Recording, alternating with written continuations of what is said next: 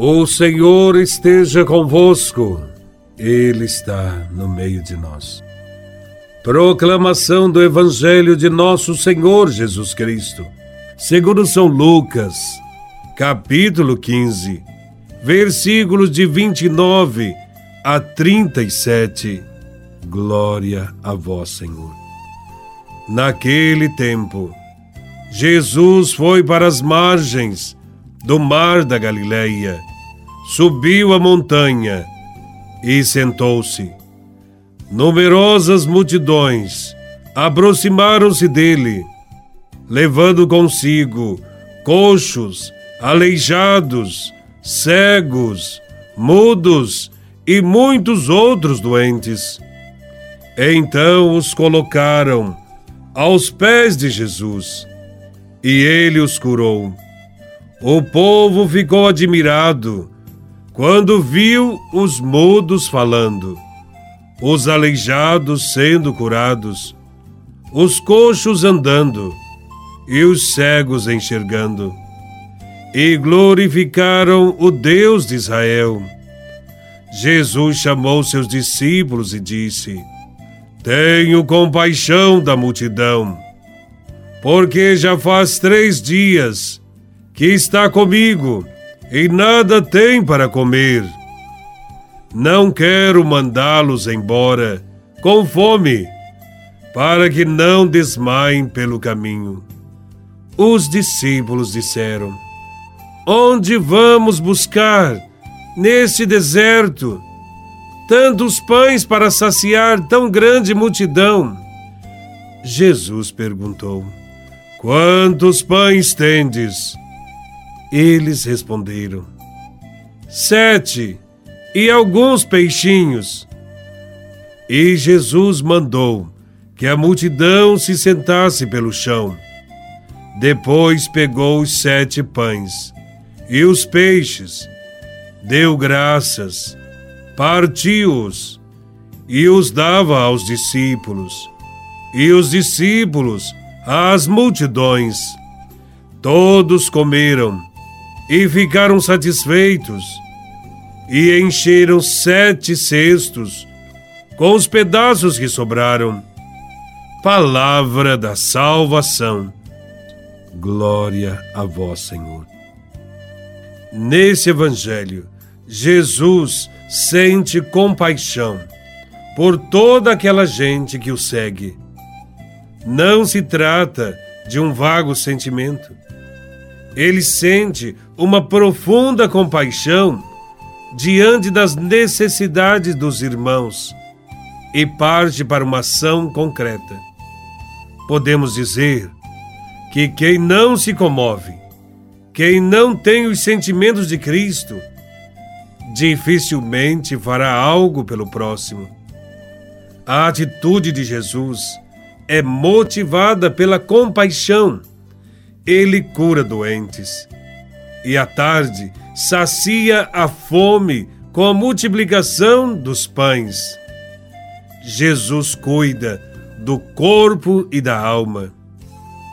Como se pode observar, Jesus não se limita a fazer discursos e mais discursos, prometendo orações miraculosas.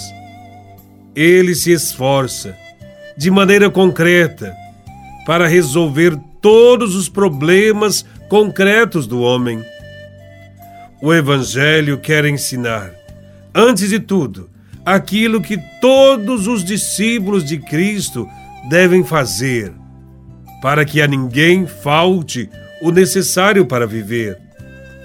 Diante da proposta dos discípulos de comprarem pão fora, Jesus ensina os discípulos e a cada um de nós que as pessoas que têm fome não devem ser afastadas, mas os próprios discípulos devem dar a eles o que comer.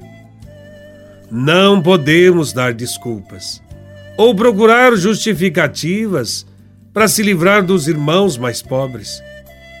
Se você ajudar alguém, já estará fazendo a diferença nesta sociedade tão individualista, tão egoísta.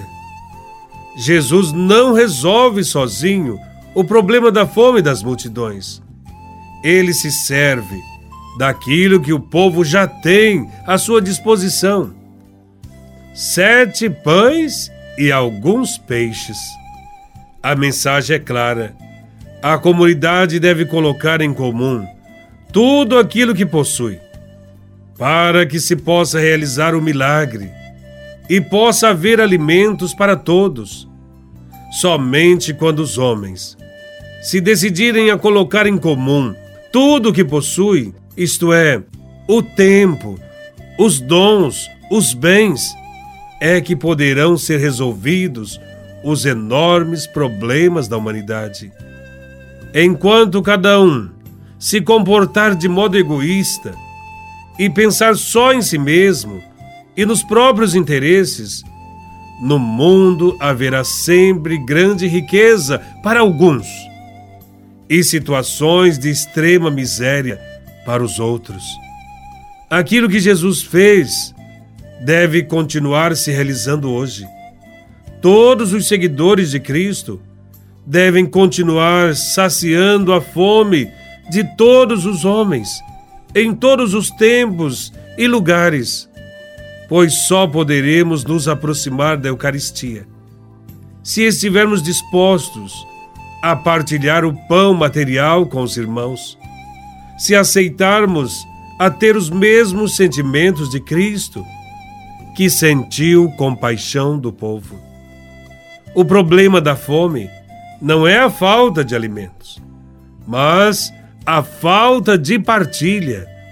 Para Jesus, não basta matar a fome somente na hora que a pessoa está faminta. É preciso organizar a comunidade de tal maneira que ninguém chegue a passar fome. A gente sente Deus na partilha com o irmão se Deus partilha conosco toda a criação, por que não partilhar entre nós fraternalmente todas as coisas? O milagre deste Evangelho não foi tirar pão de onde não havia pão. O milagre foi fazer sair pão de onde havia pão para partilhar. Louvado seja nosso Senhor Jesus Cristo para sempre seja louvado.